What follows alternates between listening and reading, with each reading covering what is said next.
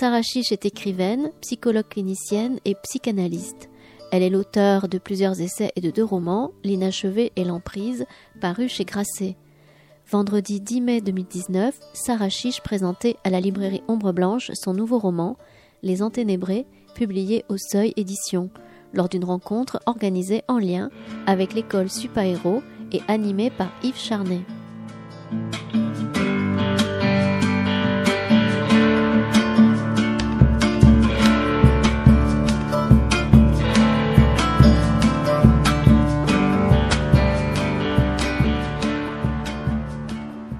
Exceptionnellement, on va commencer à 6h10 et pas à 6h15. Ce qui fait qu'on on va sûrement voir quelques-unes ou un arriver.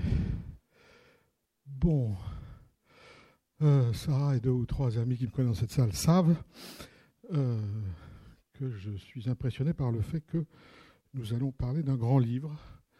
Euh, voilà, donc je pose ça, puis on va simplement essayer de parler. Donc bienvenue à vous toutes dans cette salle. Merci à Sarah d'avoir pris le train jusqu'à nous, répondu à cette invitation qui de ma part relevait presque de la demande. Euh, il n'y a pas de définition d'un grand livre si on est passé de qu'est-ce que la littérature à comment la littérature. Il y a l'effet que ça vous fait. Et je pense que dans une librairie, quand on croit que ça vous arrive, c'est la bonne façon d'entrer dans la, dans la question. Donc simplement de témoigner que bien qu'étant lecteur de livres, qu'en ayant beaucoup lu, on a des rendez-vous avec certains livres, ou plutôt certains livres sont des rendez-vous avec nous. Je pourrais en, citer quelques-uns pour moi, mais très vite, je ne sais pas pourquoi, j'ai su quasiment tout de suite que ce serait le cas. Et les deux lectures minutieuses et un peu myopes que j'ai faites de, des ont poussé cette évidence euh, très loin. C'est une évidence euh, physique, euh, psychique, vitale. C'est-à-dire qu'un grand livre, c'est un livre qui vous fait relire votre vie. Le mot vient trop vite. Si je dis le mot ténèbres tout de suite, c'est trop tôt. Mais vous fait relire vos lieux et vos liens les plus, les plus secrets. Pas seulement parce que parfois ça consonne, c'est même ça qui est fort. C'est même l'étrangeté de la narration, même dans les différences, c'est un livre qui vous remet à dans, le chemin de la pensée. Et dans le chemin de la pensée euh, physique, psychique, c'est un livre aussi, euh, aussi près de, la pulsion que de l'intelligence, euh, sur, un, sur un vertige constant, sur ce, ce rapprochement s'il est, s'il est possible. Et donc le lecteur est, est, emmené, là, là constamment en visitant voilà, ces, scènes à lui.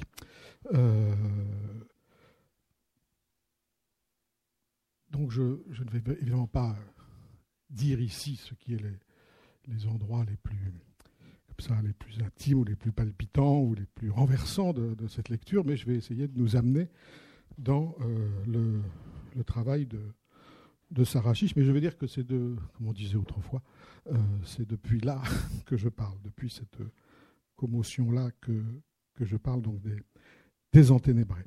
Alors, j'ai prévu un début un peu progressif, puis après, je lâcherai la main et on verra comment les... nous parlons de ce livre dont il faudrait des heures pour parler tant il y a de, choses, de contexte, etc. Donc on va prendre simplement quelques biais, bien sûr, et je, vais simplement essayer de faire une espèce d'approche du geste d'écriture de, euh, qui dira ensuite désenténébrer ce qu'elle voudra dire, et puis vous dialoguerez avec elle.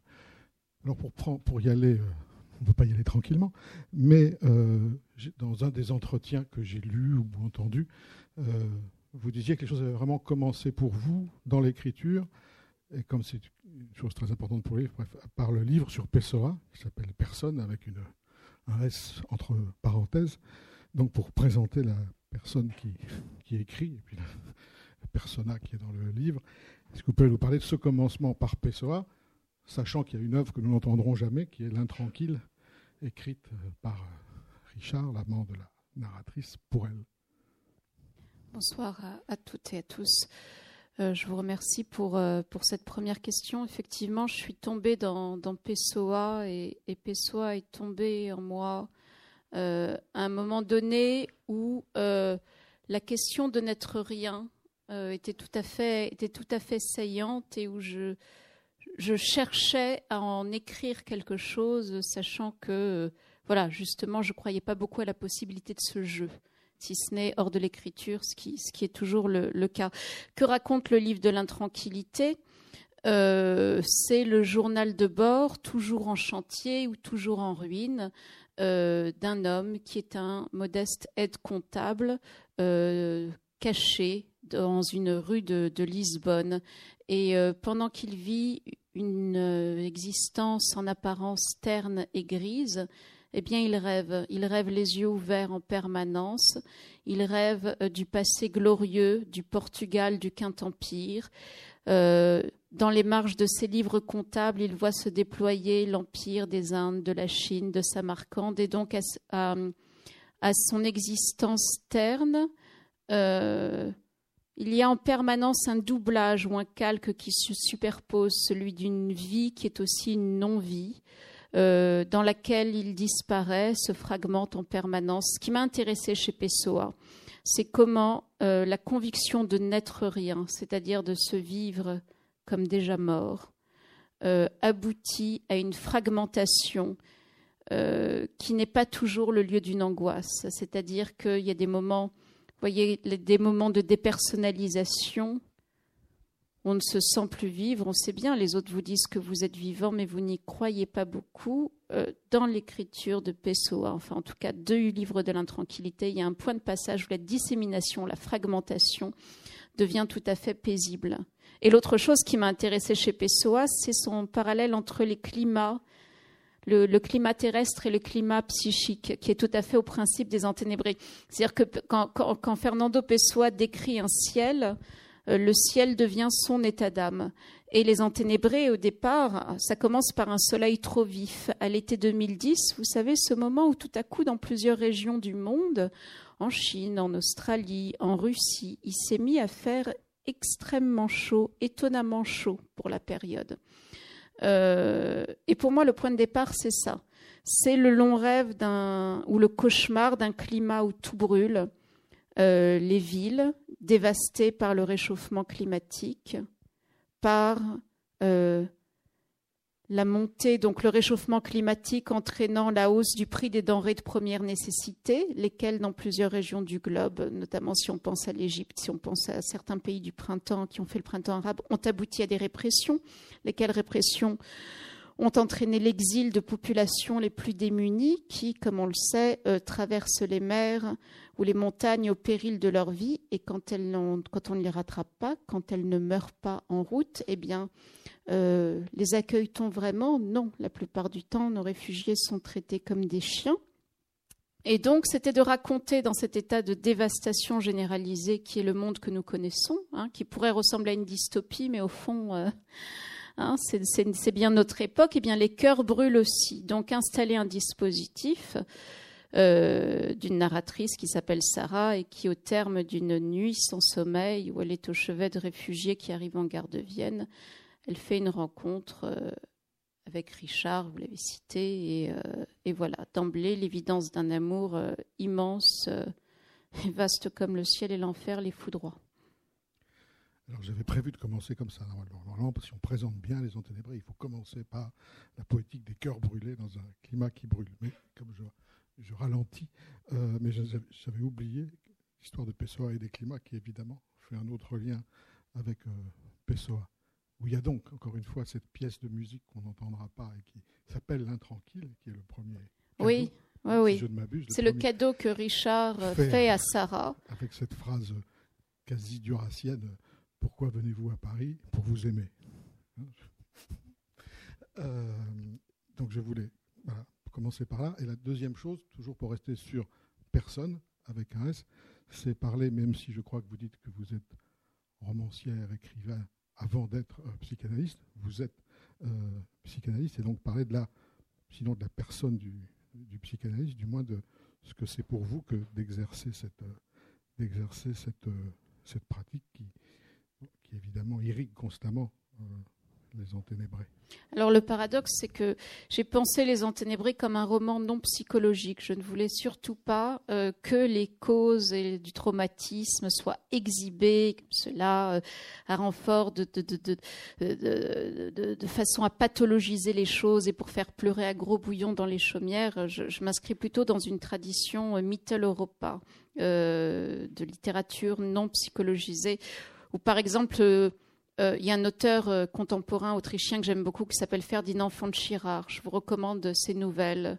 euh, notamment Coupable, où les choses sont montrées, exposées ainsi, mais on ne connaît pas les causes. On ne va pas remonter aux racines du mal. Hein. Le, mal. le mal véritable, au fond, est sans pourquoi. Et on aurait beau tenter de l'expliquer, de le rationaliser.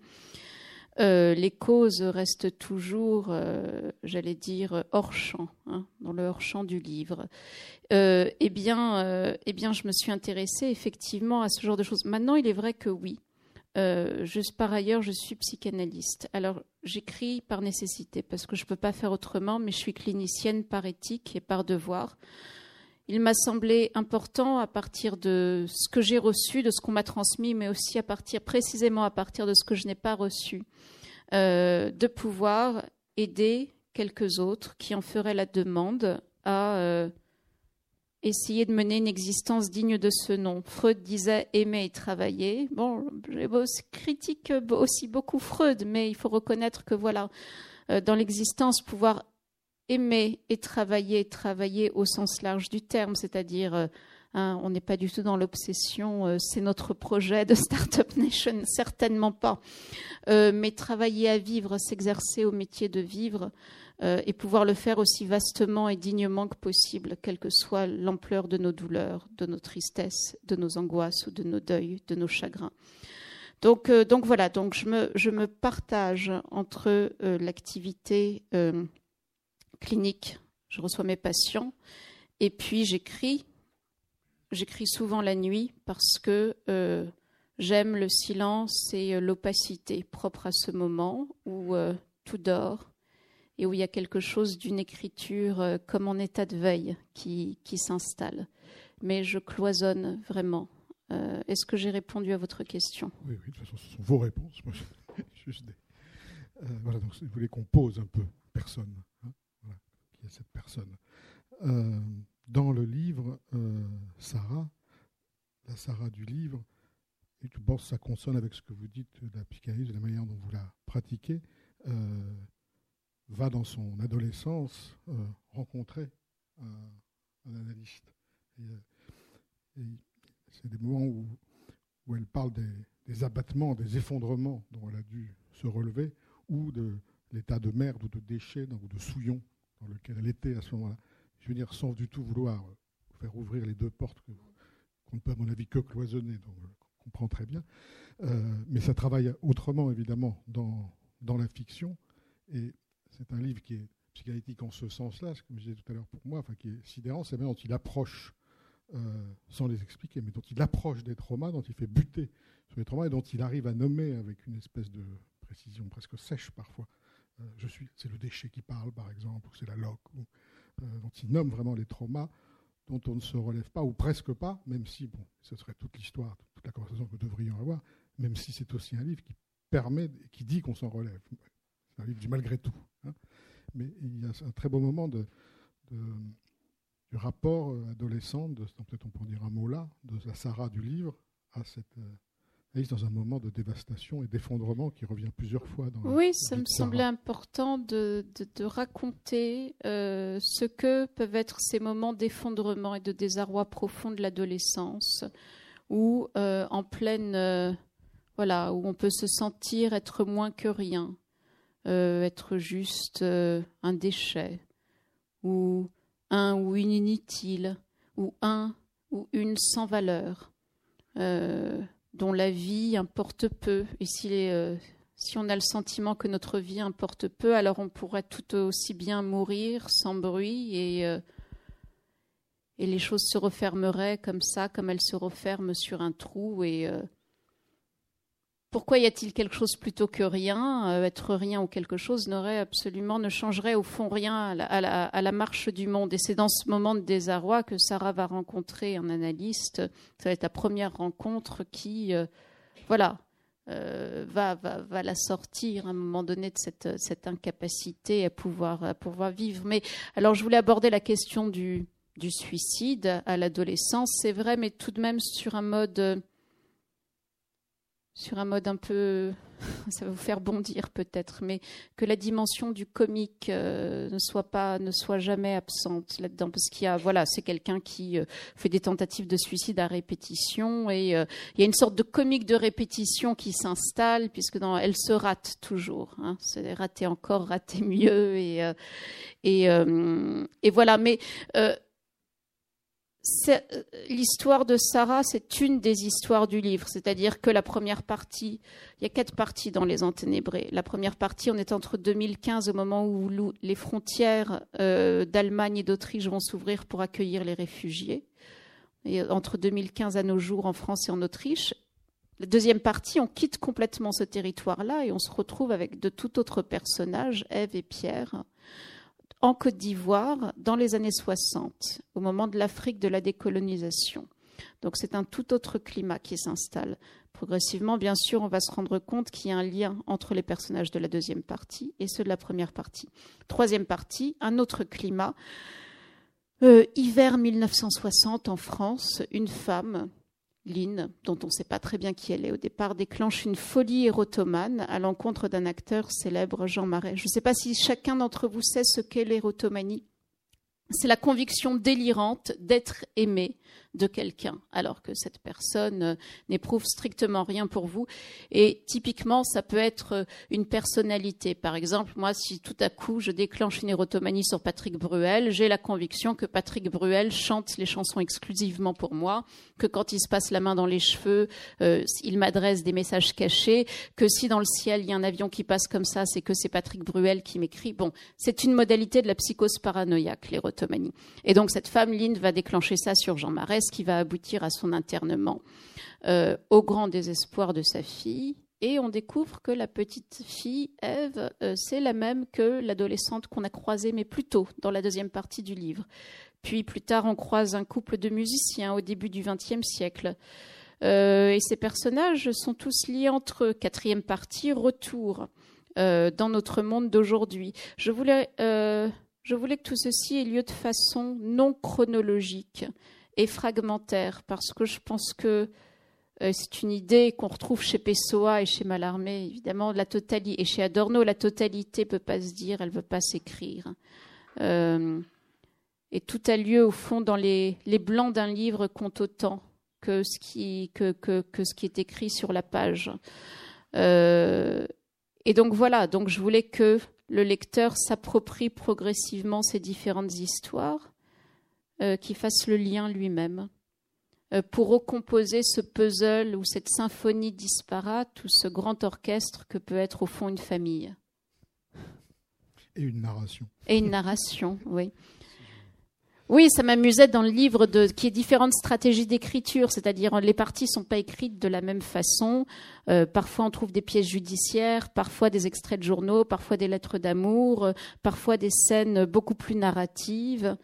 Euh, qu'il y ait des ruptures comme cela, des brusques accélérations, puis des ralentissements, que ce ne soit pas linéaire, parce que nos vies ne sont pas linéaires. Je pensais parler de ça plutôt vers la fin, mais c'est pas, pas grave qu'on bouscule tout. Oh, mais c'est très bien. En plus, vous faites mon travail magnifiquement. Moi, je, suis très mauvais pour dire comment ça se passe réellement dans le livre.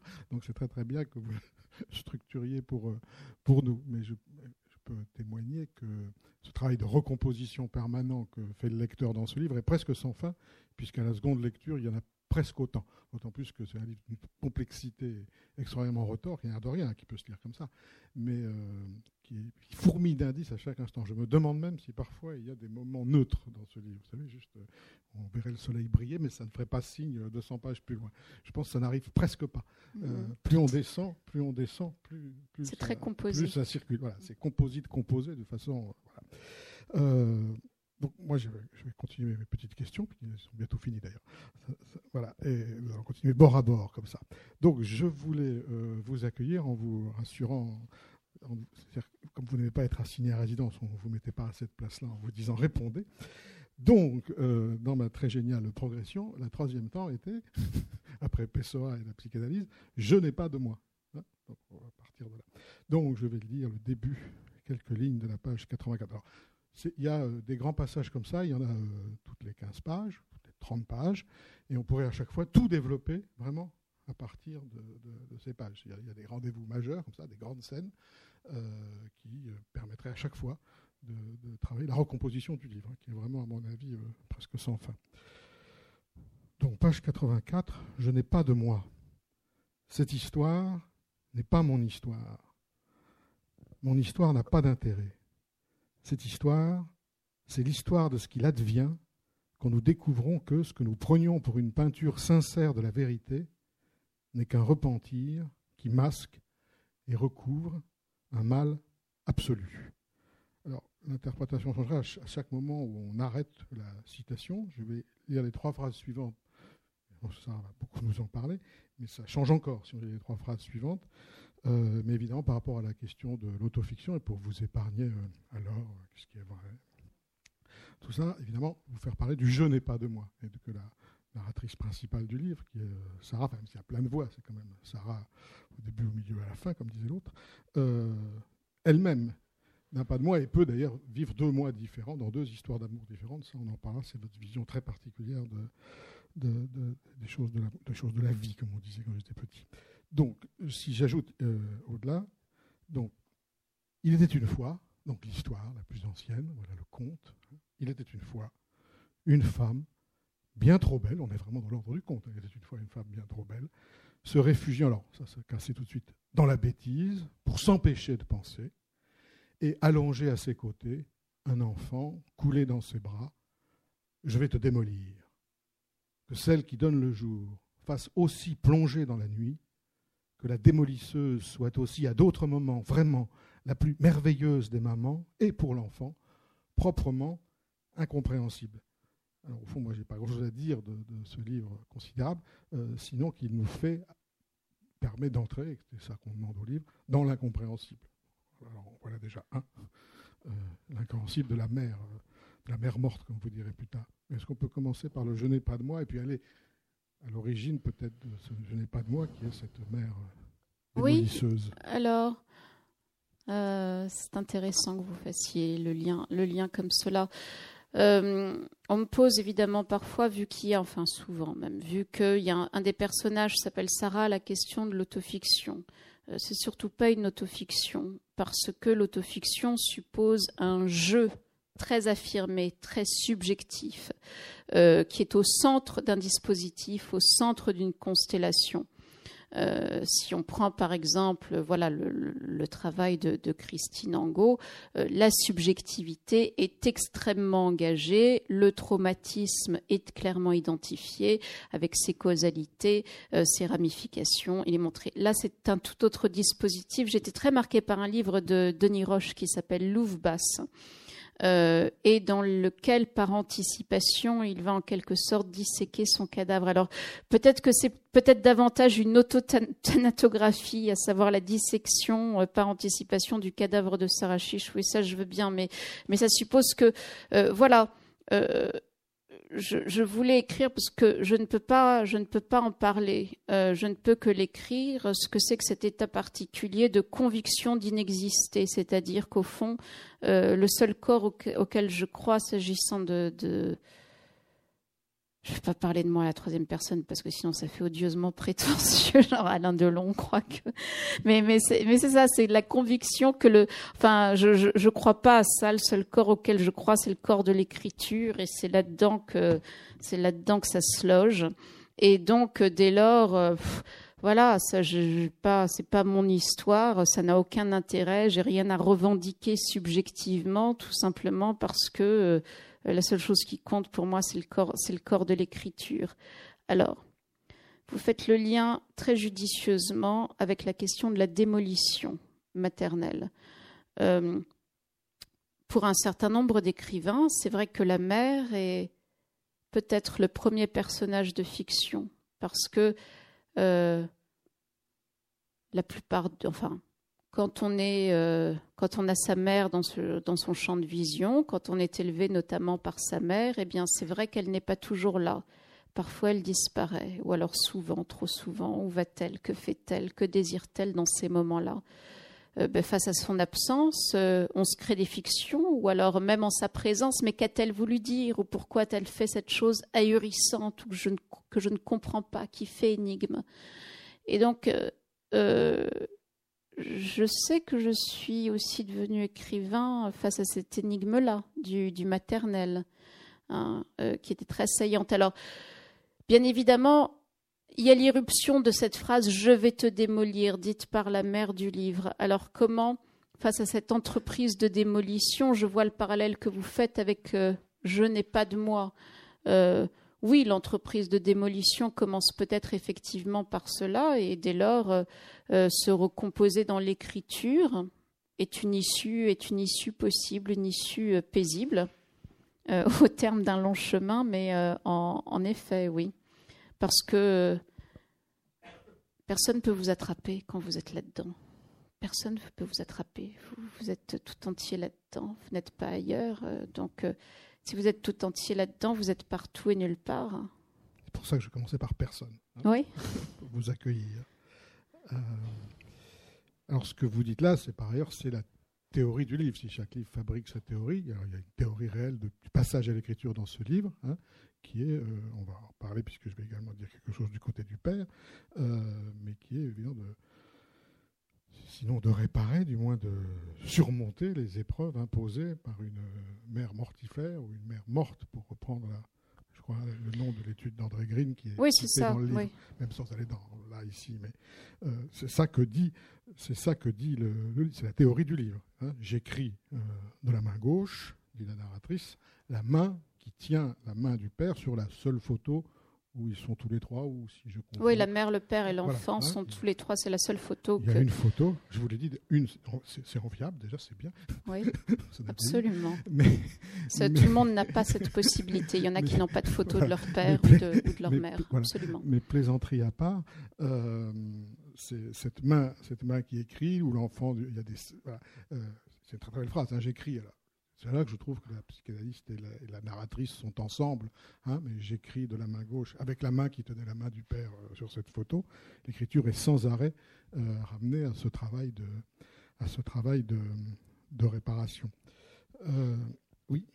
Oui, juste, une, oui, juste une petite chose à propos de la mère morte. Effectivement, dans Les Enténébrés, au fond, il y a cinq générations de femmes qui, si je compte la petite fille du livre, il y a cinq générations de femmes qui traversent le siècle.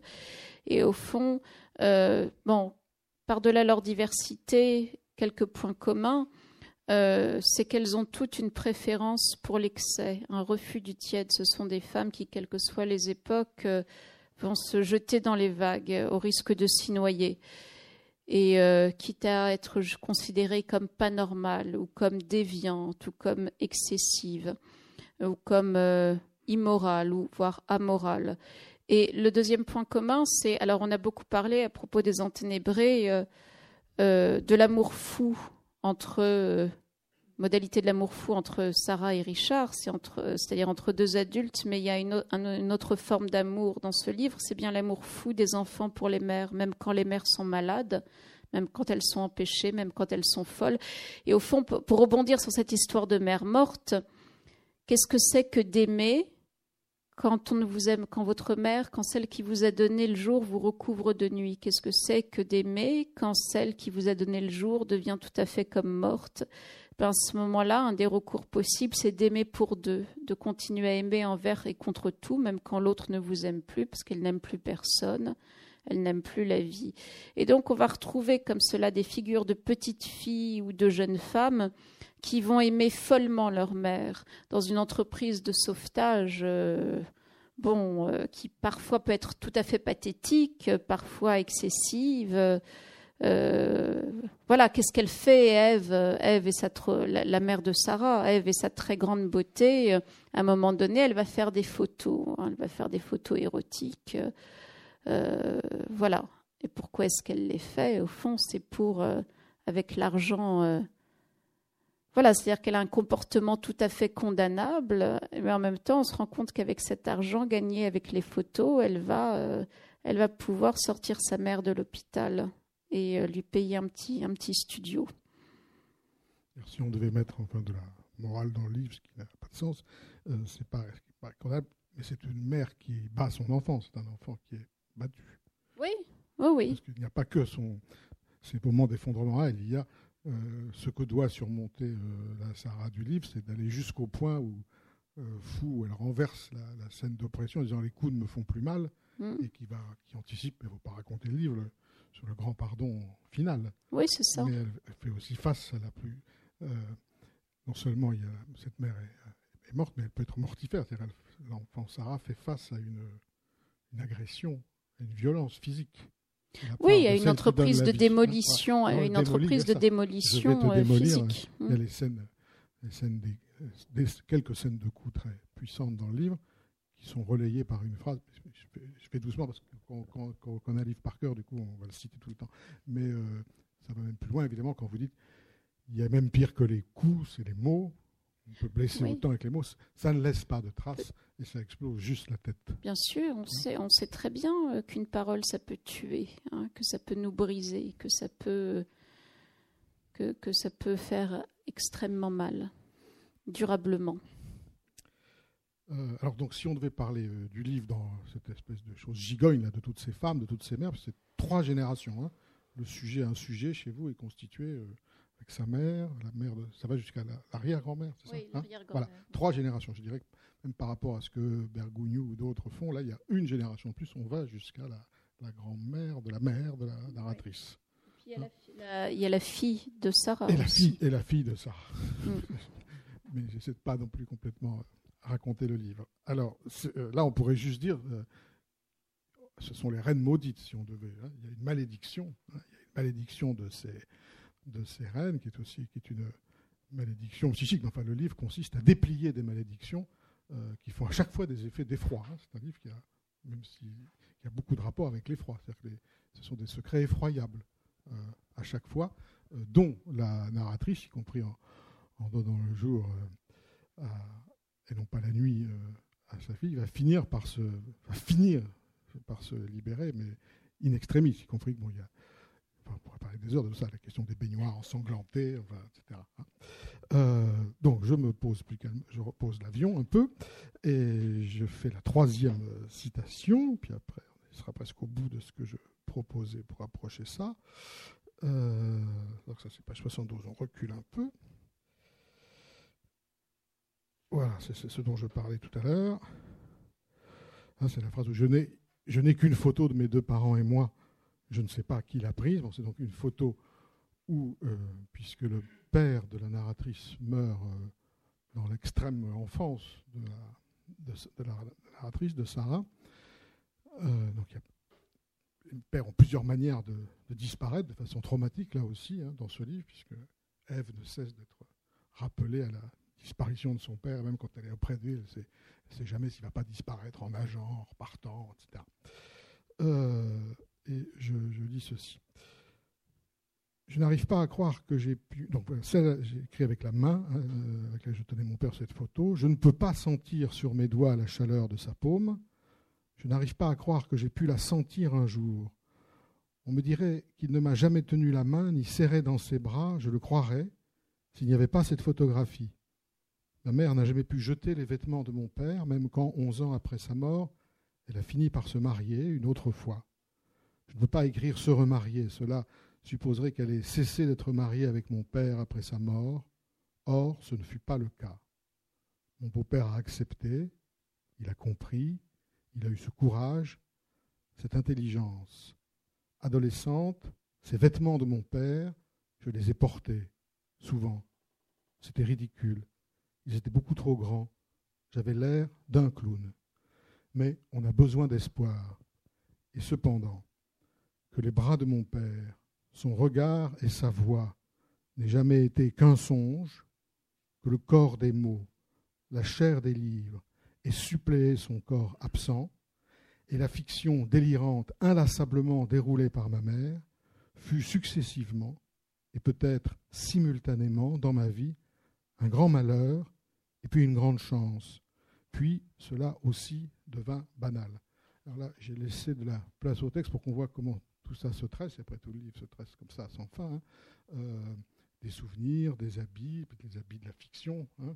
euh, ce côté clown, le côté burlesque, hein, pour en sortir. Rien n'est plus drôle que le malheur. Beckett, il y a quelque chose de ce pas-là dans, dans le livre. Ça permet de frôler le, plus indicible. Hein, voilà. Y compris que ce n'est pas un livre pathos, on, ne sent pas la chaleur de la peau. Non, on ne la sent pas. Non, on ne la sentira jamais.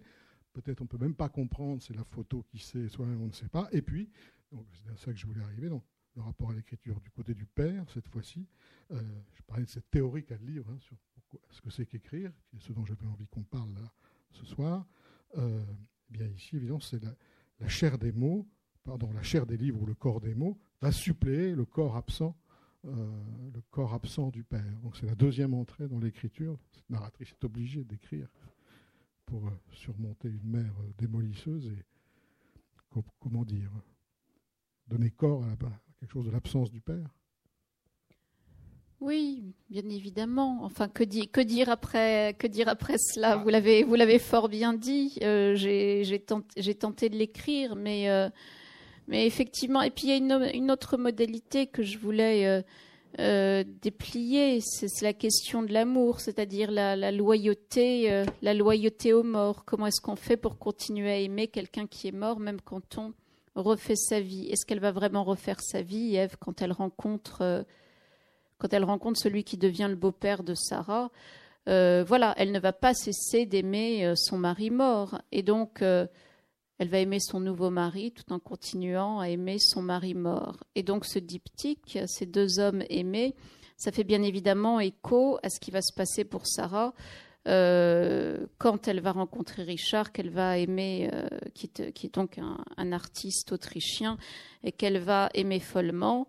Euh, mais en ne cessant jamais d'aimer par ailleurs son compagnon Paul avec qui elle vit à Paris.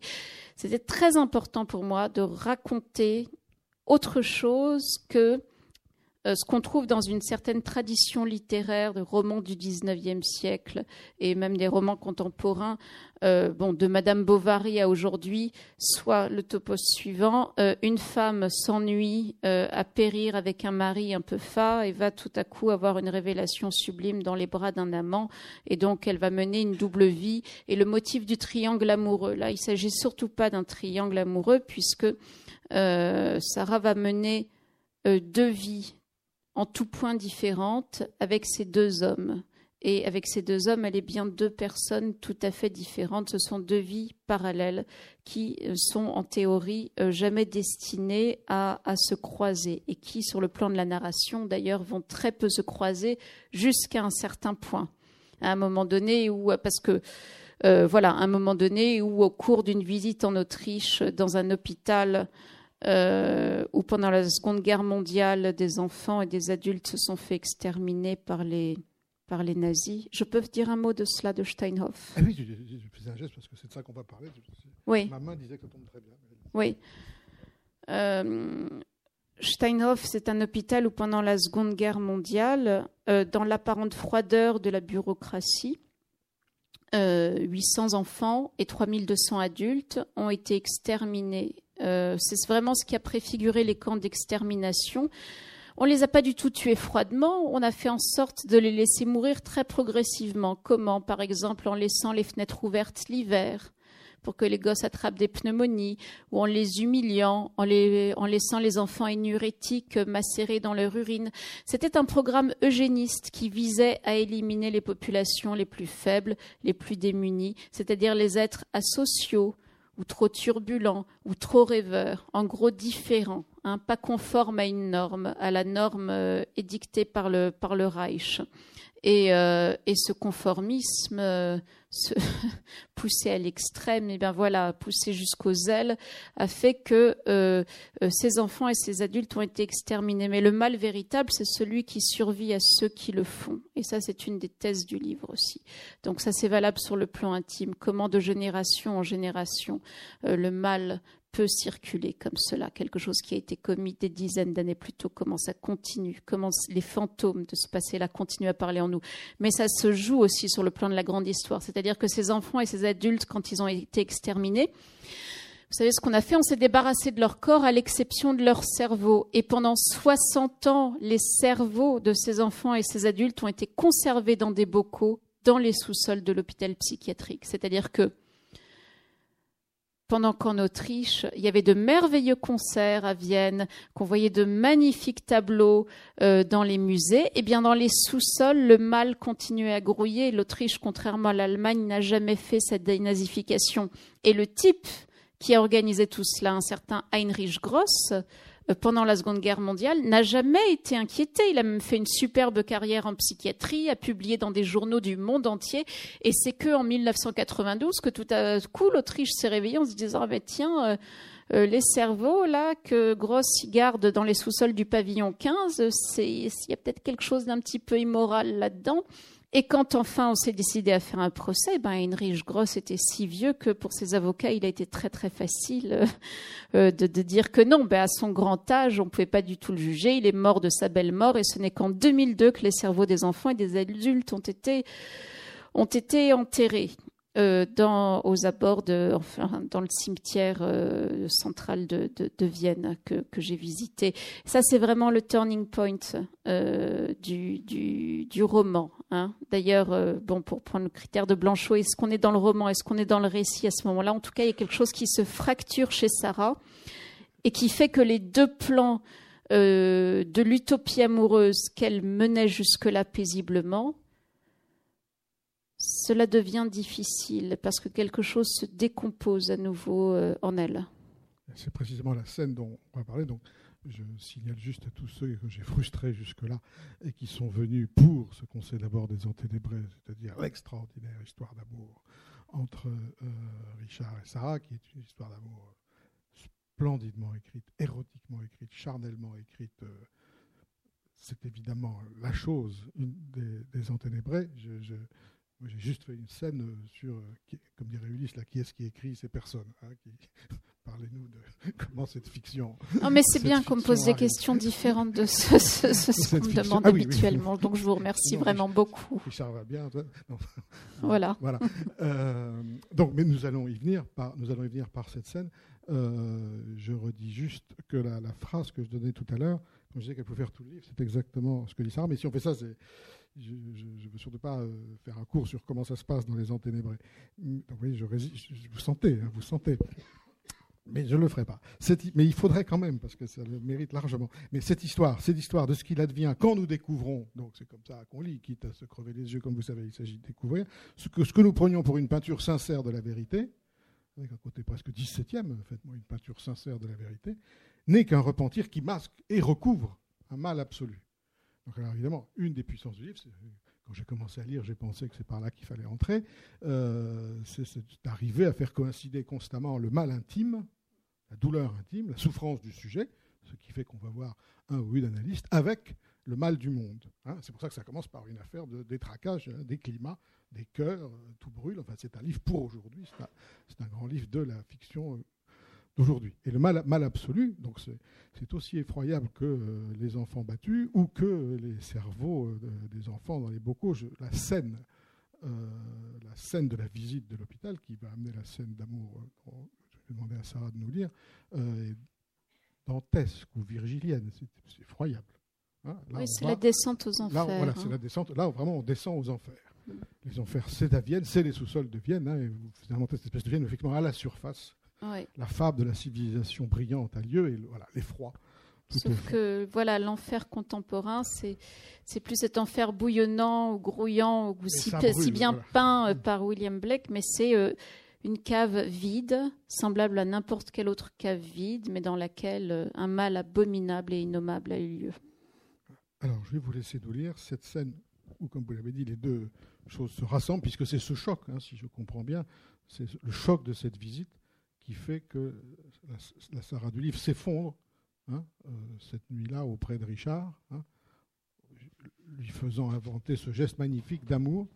Et c'est une des, grandes scènes d'amour que je fais, parce que là, Richard, qui est un amant, et Dieu sait que si on veut savoir ce que sont des amants, euh, on lit ce livre, euh, il a un geste qui est l'amour même. Là, pour que je lise après, à, partir d'où? Comme vous voulez, mais comme je, partir de là, moi, je m'occupe plus de rien, donc euh, donnez-nous un peu d'espace, euh, puisqu'on va rentrer dans l'histoire d'amour et dans. donc euh, avant, effectivement, il y avait cette pièce plongée dans les ténèbres avec les bocaux de verre remplis de restes humains qui avaient disparu, et donc cette, cette sidération, cette, cette, longue descente dans les, dans les enfers de la cave de Steinhoff, dans les sous-sols de cet hôpital psychiatrique.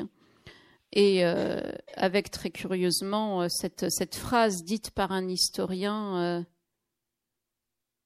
Phrase, euh, phrase que j'ai conservée sur mon dictaphone, mais que je peux plus, euh, que je peux plus écouter. Euh.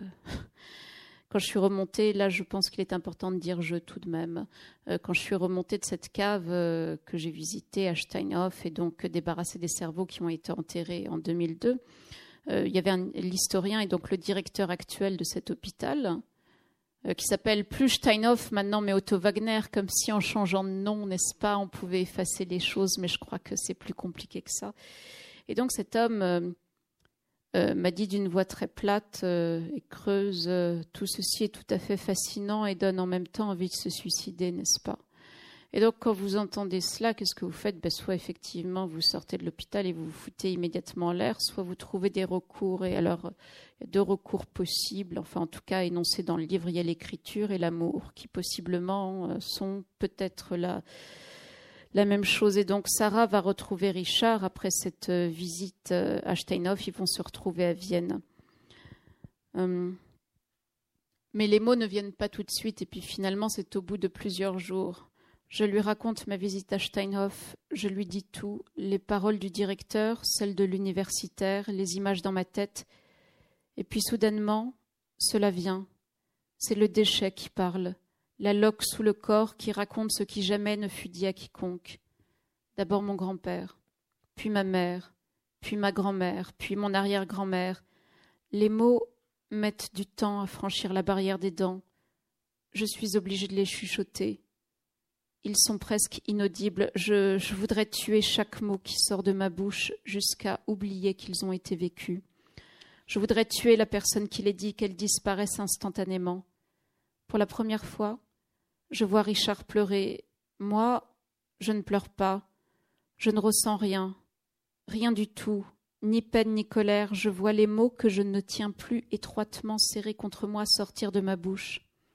Je reste fixée, je reste les yeux fixés sur le mur blanc et vide de la pièce, dans un calme parfait, un calme qui n'est même plus du calme, un calme qui devient le mur blanc et vide.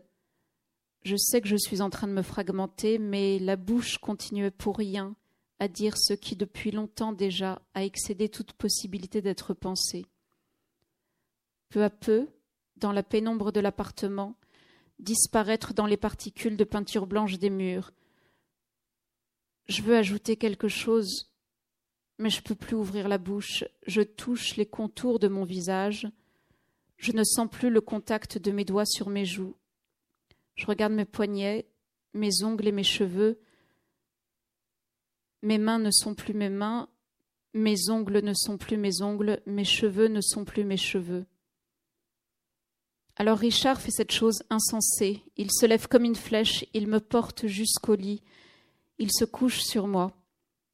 Il me recouvre complètement, de la racine des cheveux aux orteils, ses jambes sur mes jambes, son ventre sur mon dos, ses bras sur mes bras.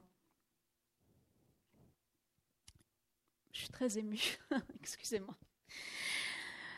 Personne ne m'avait jamais fait lire ce truc. Il reste là, pendant toute une nuit, étendu sur ce corps d'enfant mort que je vois depuis le plafond où je flotte et qui l'étreint de toutes ses forces, jusqu'à ce qu'à l'aube, délivré de la perplexité et de la honte d'avoir survécu à l'horreur, entre ses mains, par son amour, dans son regard où il me rêve et me tient toute, enfin, je me recompose.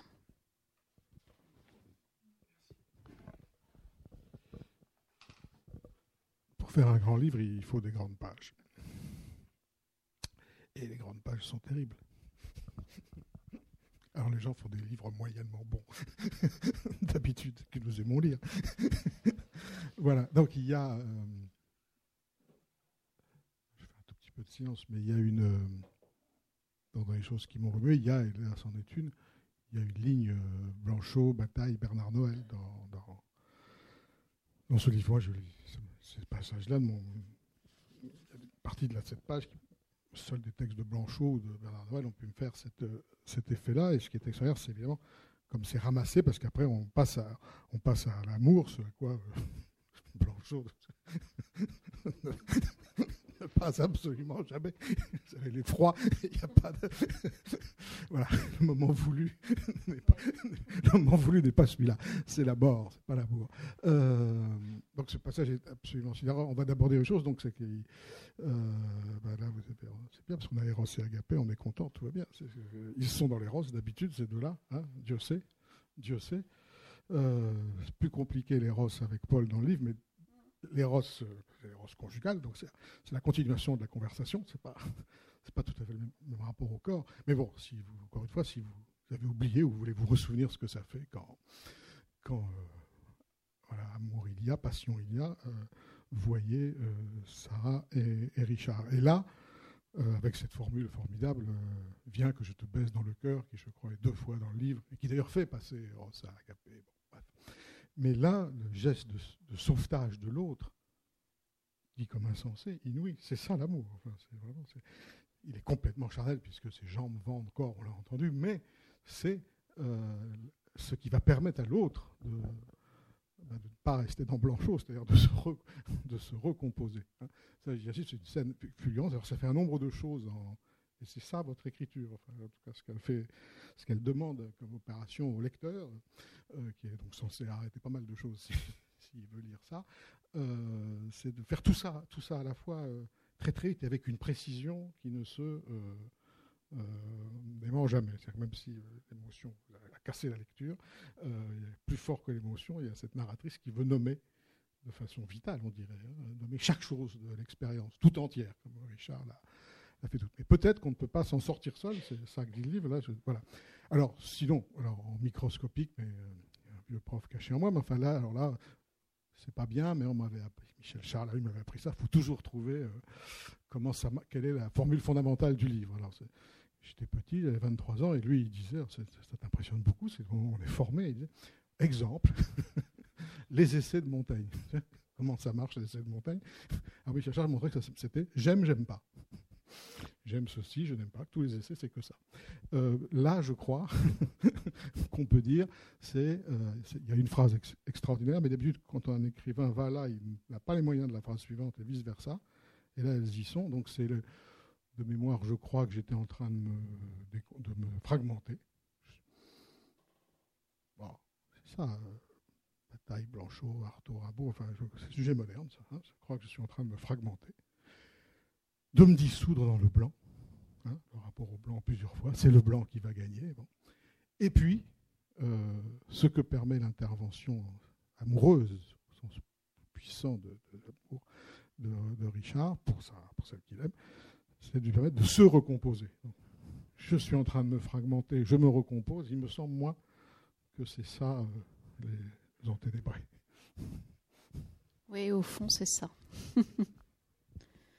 tout le temps. C'est-à-dire que euh, sur les 300 pages, c'est sans arrêt ça qui est remis. Euh, oui, quelles que soient les générations, quels que soient les personnages, cette oscillation entre euh, l'absence et la présence au, monde et, effectivement la dissolution du fait de la confrontation soit des violences intimes et à la violence du monde aussi. Alors on a parlé de, voilà de la violence sociale et des post-attentat, euh, ce, climat dans lequel, euh, dans lequel nous vivons, mais il y a aussi le climat, euh, la virulence, la grande violence du climat de la décolonisation africaine, où, qui n'a de décolonisation que le nom et où, au fond, des comportements de domination se, se, perpétuent. Et c'est dans ce climat-là que Ève va vivre son adolescence auprès son, de son père, Pierre, qui était une figure très importante du livre aussi.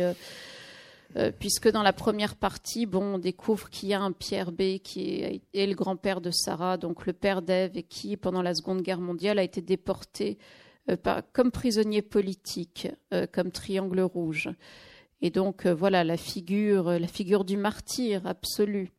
Et puis plus tard dans le livre, on va découvrir que des années plus tard, dans l'Afrique de la décolonisation, cet homme se réinvente une vie de photographe. Euh, et que euh, là, il va se comporter de façon tout à fait vile, tout à fait obscène et tout à fait médiocre. Donc, ce qui m'intéressait de travailler aussi, outre la décomposition, la pour voilà, le balancement sans cesse chez chaque personnage entre la décomposition, la pourriture, la dissolution et la recomposition, euh, c'est la question que chacun d'entre nous contient un grand orchestre et que nous sommes plusieurs, nous sommes complexes, nous sommes multiples, nous sommes divisés et qu'à certains moments de notre vie, ben, on peut se comporter de façon tout à fait admirable, voire héroïque.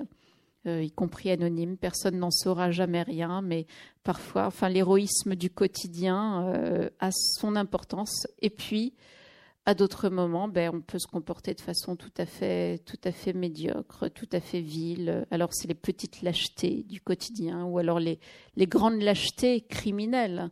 Euh, pas nécessairement criminelles en acte, hein, mais criminelles en pensée aussi.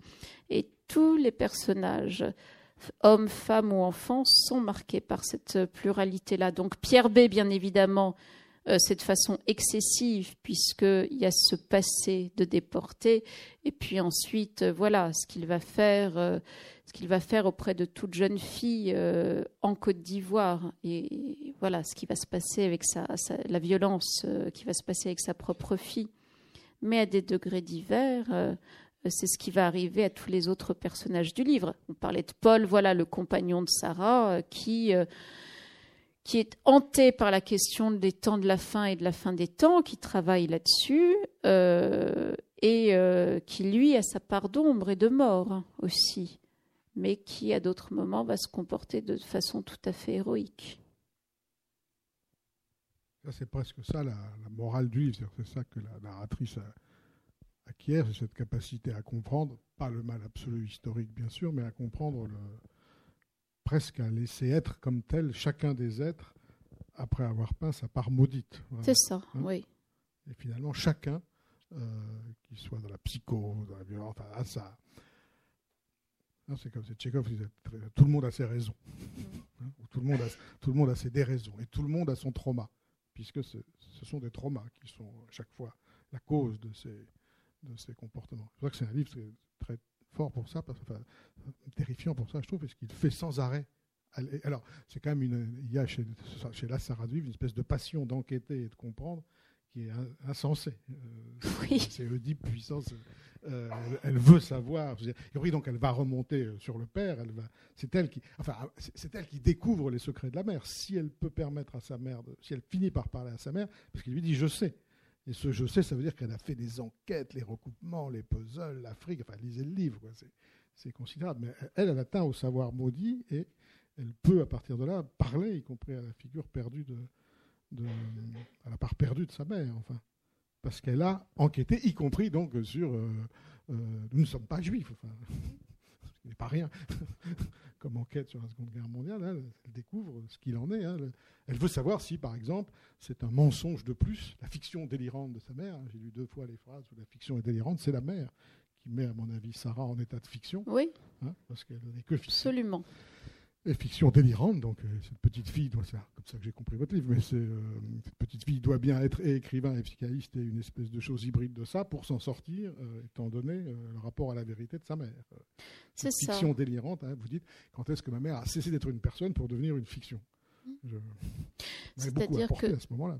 Mais, mais c'est ça. Et donc, elle cherche. Elle est une chercheuse à cet égard. Elle serait proustienne en ce sens-là si c'est ça le geste moderne. Une sorte d'archéologie au fond elle va, chercher hmm. chez tous hein, les, secrets de famille, les, recoins, les, caves, les plus, les ténèbres. Hein. Vous pouvez dire un mot de ça, de sa pulsion, hein, compulsion même. Oui. Euh... À savoir. Quand j'étais petite, je voulais être euh, soit écrivain, soit archéologue, ou sans doute les deux. Bon, il en est probablement. Euh, ce livre emporte probablement quelques quelques traces. Je pense. Euh, et effectivement, euh, je, voulais poser une des questions du livre, c'est aussi sur les différences entre la fiction euh, et le mensonge. Ou alors, qu'est-ce que c'est que quand on n'est jamais à la hauteur de la fiction qu'on se raconte sur soi et quand on n'est jamais aussi à la hauteur de la fiction que les autres se racontent sur nous. Par exemple, dans la, dans la rencontre amoureuse, tomber amoureux, euh, c'est aussi euh, se raconter une fiction sur, euh, sur la personne qu'on se met à aimer. qu'on se met à aimer. Mais donc il y a ça, il y a la question de la fiction, mais la mythomanie c'est bien autre chose. Et donc il y a la mythomanie de la mère, la mythomanie d'Ève. et mythomane, celui qui se fabrique une fiction dont il est le héros, mais qui finit par y croire dur comme fer.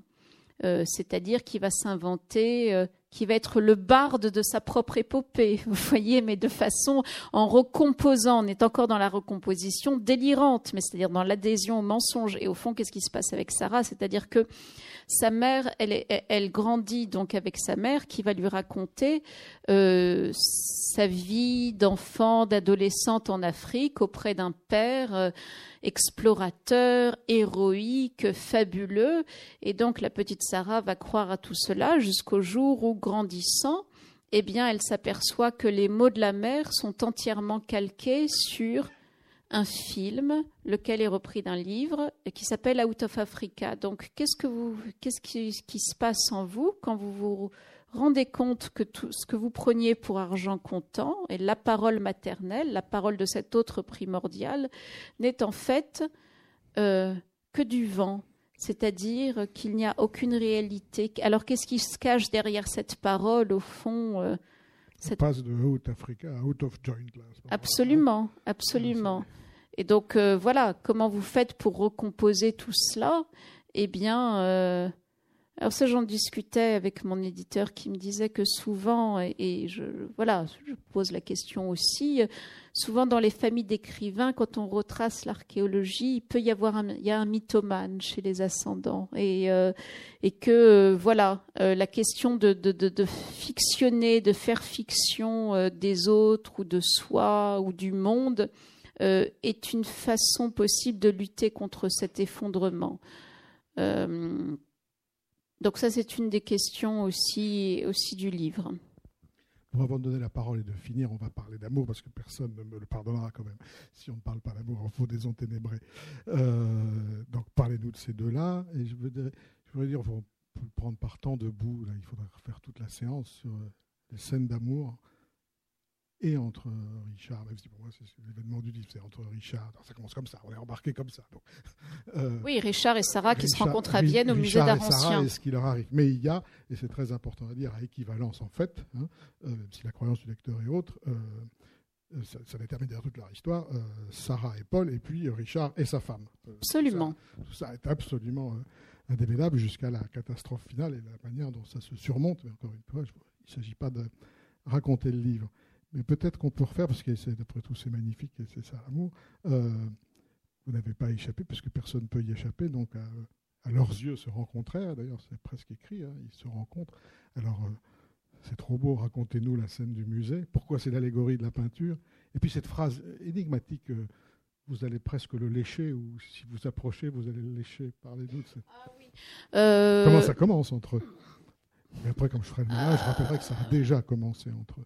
Alors, euh, ça, m'amusait beaucoup d'installer euh, Sarah et Richard euh, au musée d'art ancien pour leur première rencontre. Le musée d'art ancien à Vienne, c'est vraiment une sorte de tombeau de mélancolie où l'on trouve certains des tableaux les plus magnifiques de l'histoire de l'histoire européenne, donc des, que sont les tableaux, si ce n'est peut-être aussi des images mortes ou des précis de, décomposition. Et donc, eux vont se rencontrer tableau parmi les tableaux et instantanément, ils vont se reconnaître euh, euh, comme, euh, comme des, malgré leurs différences d'âge, parce que, bon, je le redis, l'amour, c'est un toujours un scandale sans sexe ni âge. Ça vous foudroie comme cela et voilà, au fond, peu importe, euh, peu importe l'âge ou le sexe de la personne, quand vous reconnaissez l'autre comme une évidence, comme celui ou celle que vous attendiez depuis toujours.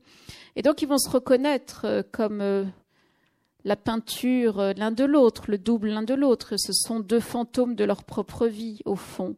Et vous savez, les fantômes, les vampires ne se reflètent pas dans les miroirs, mais ils vont se refléter euh, l'un dans l'autre et se reconnaître instantanément. Et malgré toute cette ambiance de mort qui les entoure, oui, il y a aussi quelque chose de profondément érotique dès la rencontre, puisque la scène s'ouvre sur un tableau euh, on est dans le tableau, c'est-à-dire qu'au début du chapitre, les chasseurs rentrent bredouilles escortés par une meute de chiens, les fleurs sont mortes, le gazon est blême, les fenêtres blafardes, les flocons glacés ont recouvert les plaines, le clocher des églises, les haies, le pont, sur lequel passe cette femme un fagot sur le dos, et le toit de l'auberge devant laquelle une enfant regarde ses parents roussir le poil d'un cochon. Je recule, puis je m'approche le plus près possible pour mieux voir chaque détail du tableau, etc. Donc on est dans le tableau. Puis euh, Sarah recule et s'approche, vous voyez, par un effet de zoom que j'ai essayé de, de travailler. Et à un moment donné, elle entend cette voix surgir ex nihilo qui dit un pas de plus et vous le léchez. C'est-à-dire qu'un pas de plus, effectivement, vous léchez le tableau. Euh, donc il y a là quelque chose de profondément outrancier, de profondément érotique et obscène dans cette parole, et tout à fait incongru dans euh, ce respectable musée d'art ancien de Vienne. Mais c'est comme cela que je voulais installer leur rencontre, c'est-à-dire euh, où Eros et Thanatos d'emblée sont profondément intriqués, et leur histoire va être telle, c'est-à-dire que euh, à la plus extrême tendresse euh, va s'allier quelque chose d'un érotisme euh, absolument, oui. Punuelien. voilà. Il ne faut pas les laisser dans la même pièce, ces deux-là. Ou alors si, mais voilà. dans le même musée, en tout cas. ça. alors moi, j'adore le personnage de Richard, comme ça. Et, alors, c'est un truc que même Bogart ne fait pas. Donc, je veux dire, commencer l'histoire d'amour par un pas de plus et vous allez le lécher. Maquearte. euh, voilà, voilà un homme séduisant. Donc il y a quelque chose de comme ça. voilà. Et il y a une chose merveilleuse puisqu'il euh, il est autrichien. Oui, oui, donc, oui. il, donc il lui parle en français. Oui. Et donc il y a le premier lapsus corrigé par euh, première faute de langue en tout cas corrigé ah par euh, Sarah, euh, qui, veut, qui est la différence entre foutre et fouter. Tout le livre est là aussi. Hein, il explique la différence. Il dit qu'il faut s'en foutre. Elle lui dit non, on s'en foutre. Mm. Et voilà, un pas de plus et vous avez le léché. La scène, euh, la scène est là, mais elle a déjà commencé. Alors, elle a déjà commencé deux fois. Alors là, mais je ne vais pas vous accabler sous les comparaisons. Mais avant Derrida, on ne savait pas ces choses-là. Donc, ça a toujours déjà commencé. Euh, alors, ça a déjà commencé deux fois, puisque, c'est la phrase de tout le livre, vous êtes la femme qui euh, avait euh, empêché ou est intervenu quand un enfant a été battu. C'est ça, c'est-à-dire qu'avant la rencontre dans le musée d'art ancien, en fait, il y avait eu une précédente rencontre la veille, euh, juste avant que Sarah se rende au chevet des, réfugiés. voilà. il l'avait vu, lui dit-il, de loin, euh, ce qui installe une autre modalité de la rencontre. Je vous avais vu de loin, vous étiez dans ce parc et euh, quand un homme euh, s'est mis à, donner une gifle à son fils, vous vous êtes rué sur cet homme pour l'insulter, vous avez pris l'enfant dans les bras comme si c'était le vôtre. tout ça en Autriche, les enfants battus oui. Oui, oui. Et donc, ça s'installe d'emblée. Et c'est bien pour cela que je vous parle aujourd'hui, puisque vous êtes cette femme qui avait pris cet enfant euh, dans les bras avec tendresse. Il la reconnaît immédiatement dans, dans, dans, son, dans son intimité même, dans ses secrets psychiques elle-même. Mais c'est sans doute ça l'amour, c'est de reconnaître. Vous avez une phrase formidable qui est euh, c'est donner à l'autre l'enfance qu'il n'a pas eue oui, lui rendre l'enfance qu'il n'a pas, eu. C'est des transactions de cet ordre. C'est ça, ou c'est l'amour fou, c'est au fond voir instantanément l'autre par la même où il ne se voit pas. Et donc. Euh, Alors par ailleurs, Sarah Chiche, qui est à mes côtés, est une romancière euh, très retorse puisque ça a déjà commencé, mais c'est noué. Ah là là. Et ils se sont déjà vus une fois, donc lui il a déjà vu intervenir, mais elle l'a déjà vu, et avec Paul, et dans des circonstances, qu'il faut nous dire. Oui. Cet homme en noir. Absolument, c'est-à-dire que euh, en fait, euh, Sarah se rend compte que sept ans plus tôt, elle avait aperçu Richard dans un concert. Qui est par ailleurs un génie mondial. Oui, oui. Euh, elle l'avait aperçu dans un concert qui était donné où euh, Richard interprétait avec un orchestre euh, une, pièce, une pièce de Schumann. C'était dans, un moment assez particulier. Elle était alors avec son compagnon Paul. et euh, elle venait, bon, comme cela peut arriver, de faire une, ce qu'on appelle une fausse couche précoce, c'est-à-dire ces fausses couches qui ont lieu au premier trimestre de la grossesse. Et donc, elle était dans le deuil de, ces, de cet enfant qu'on ne peut même pas nommer enfant, puisque que peut-on dire à six semaines de grossesse Voilà, donc il y avait quelque chose d'un indicible, d'une perte euh, innommable et innommée. Euh, et donc, c'était dans cette douleur et cette désolation-là, et d'une anémie, euh, voilà, d'un sang perdu et euh, euh, bon avec une scène, voilà, une scène dans, la baignoire, enfin quelque chose que, hélas, voilà, un certain nombre de femmes ont pu connaître parce que c'est bien plus fréquent qu'on ne croit ce genre d'événement. Et donc, c'est dans cette, c'est dans cette affliction-là qu'elle se rend à un concert. Et puis, parmi tous euh, les musiciens qui jouent ce soir-là, il y a ce Richard K. qui interprète une pièce de Schumann de façon tout à fait inhabituelle, c'est-à-dire sans sentimentalisme aucun, avec une ironie grinçante, hein, qui est sa marque de fabrique. Et instantanément, Sarah reconnaît dans ce musicien comme son frère d'âme, d'une certaine façon. C'est-à-dire que cette ironie grinçante euh, dans la façon de jouer cette pièce de Schumann que Schumann a composée dans un moment euh, assez particulier, puisque c'était un moment où il était tout à fait maniaque. Il a écrit cette pièce, puis il a envoyé euh, à son éditeur les corrections de la partition. Puis il est sorti de chez lui, il a marché jusqu'au Rhin et il s'est jeté dans l'eau et il a été ramassé par des bateliers et interné à ce moment-là. Après avoir enlevé son alliance, qui n'est pas rien dans ce Absolument. Après avoir enlevé son alliance, c'est tout de même l'acte fondateur. Et donc, donc il y a eu cette première rencontre recouverte ensuite, puisque euh, quand Sarah rencontre Richard dans le musée d'art ancien, elle ne le reconnaît pas comme le musicien. Euh, euh, mondialement, mondialement célèbre qu'il est. Ce qui d'ailleurs lui fait, lui fait les pieds d'une certaine façon, parce que c'est un homme qui est arrivé au sommet de sa carrière et qui est habitué voilà, ce qu'on lui parle avec, euh, avec une déférence euh, absolue. Et, euh, et ce n'est pas. Elle, elle, le voit, elle voit instantanément au cœur du sujet, au cœur de la personne, mais le personnage public, au fond, lui importe peu. Elle rougit presque, son excuse, mais Et lui, ça permet de prendre le thème du vieillissement. Non, c'est pas ce que j'ai dit. évidemment, il est plein de gratitude de ne pas être reconnu, puisqu'il est reconnu dans tout autre sens. Oui, il est reconnu la plus Profonde, hein, la, reconnaissance, euh, la reconnaissance la plus profonde entre eux. Euh, voilà, moi, je, vous avez remarqué que je pourrais parler des heures euh, avec Sarah Chiche de ce livre, voire sans Sarah Chiche, mais je sais pas comment. mais je ne suis pas. voilà. Donc, si je vais sur d'autres terrains, ça va durer. Je pense que c'est bien que vous parliez avec Sarah. Voilà. C'est pas du tout que j'arrête de penser, que je pense à vous.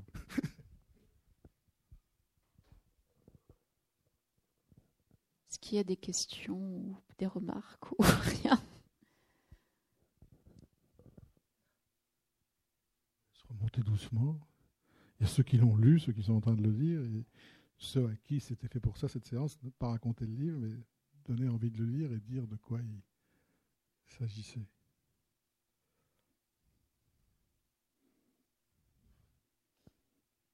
Ne me poussez pas à continuer, moi je peux le faire. Non, non, on va, on va, on va assommer, on va assommer les, les gens qui sont gentiment. je, suis, je suis sûr qu'ils vont vous dire des choses.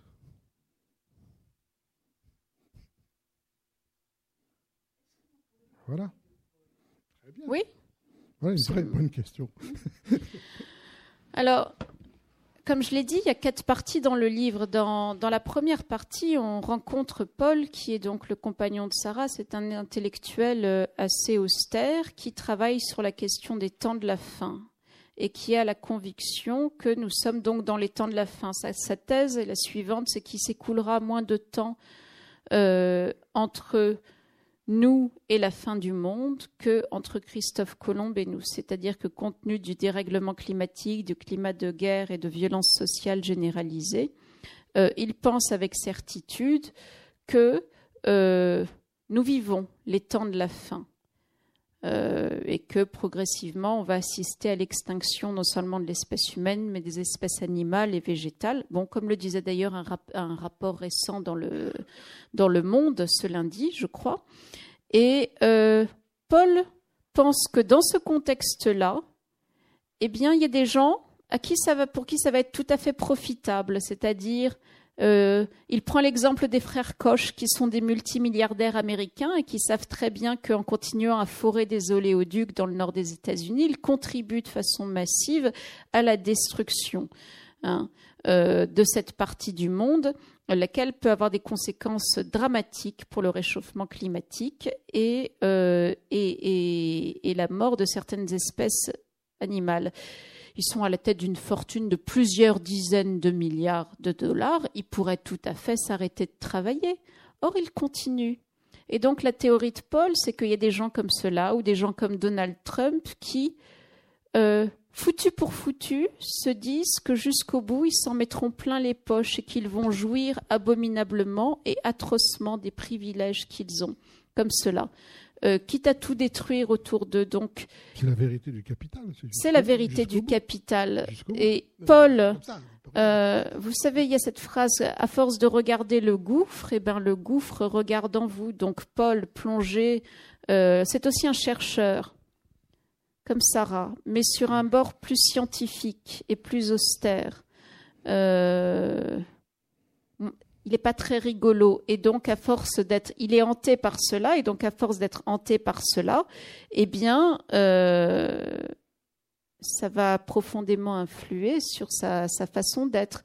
Donc ça, c'est Paul dans la première partie qui, en même temps, est capable euh, au quotidien euh, d'être un compagnon tout à fait présent. Il a, il a d'ailleurs, si on par rapport à la scène, il a sauver Sarah une fois, comme on voit Richard sauver Sarah, oui. en lui permettant de donner la vie, ce qu'elle ne pensait jamais faire vu son histoire. Oui, c'est lui qui lui fait lire.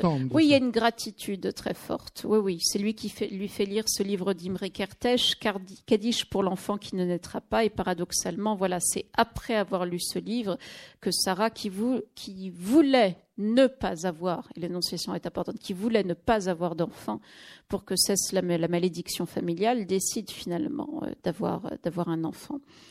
Euh, donc il y a là hein, une entreprise de sauvetage par la littérature qui se fait, et c'est bien par le biais de Paul que ça se fait.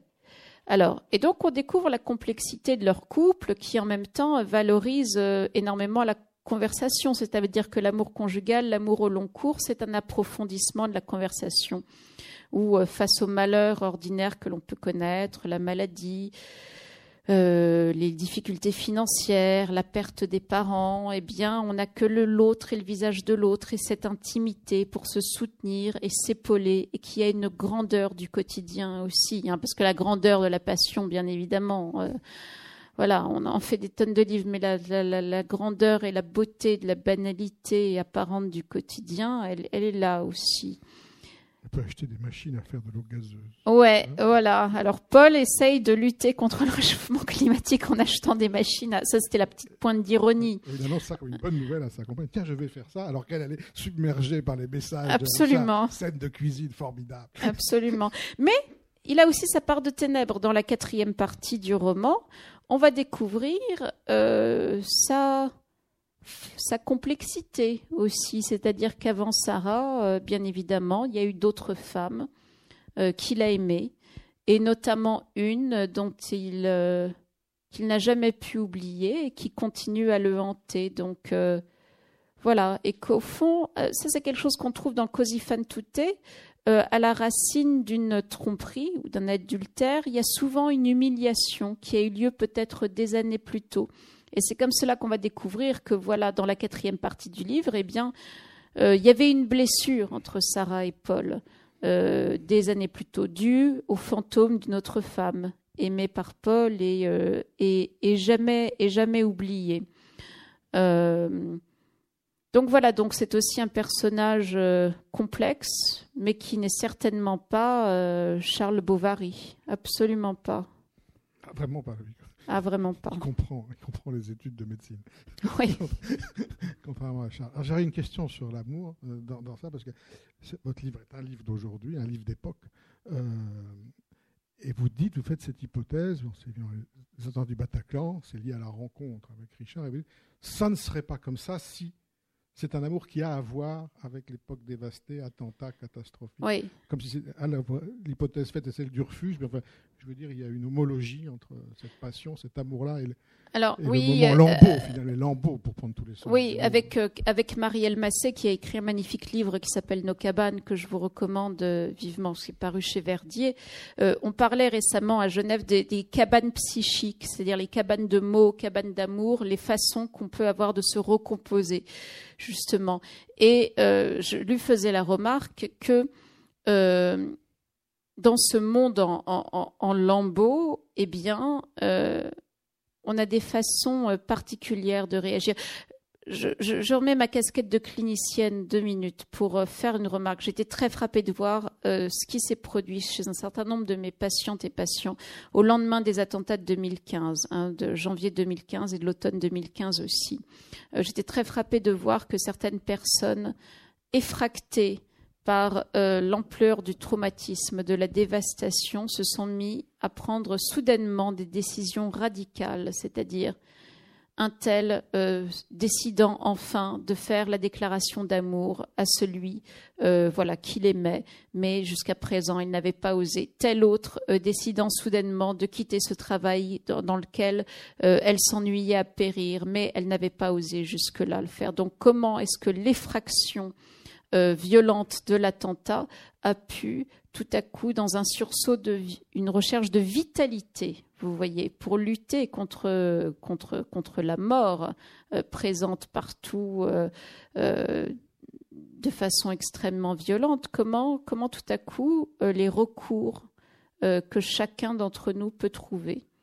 Et, donc, une des questions qui est posée dans le livre, c'est est-ce qu'il y aurait eu cette urgence de vivre chez Sarah et chez Richard s'il n'y avait pas eu euh, cette dévastation, s'il n'était pas plongé dans ce dispositif de dévastation généralisée de l'époque, attentats, guerre, exil, exode des réfugiés, violence sociale, etc. Euh, il y a un film qui m'a beaucoup marqué, qui s'appelle L'Empire des Sens, film de 1976 de Nagisa Oshima. Et à un moment donné, euh, on voit les amants, euh, eh bien, s'aimer passionnément et sortir de, de le, du lieu où ils s'aiment et puis ils croisent dans l'autre sens des blocs de militaires qui vont au pas. C'est dans un Japon très militarisé. Et donc, au fond, c'est ça une des histoires possibles, c'est-à-dire l'amour comme euh, peut-être un des ultimes territoires de liberté et d'insurrection possible dans ce monde abîmé. Il faut que ça s'arrête là. Hein. Bon. Voilà. Merci, merci à vous.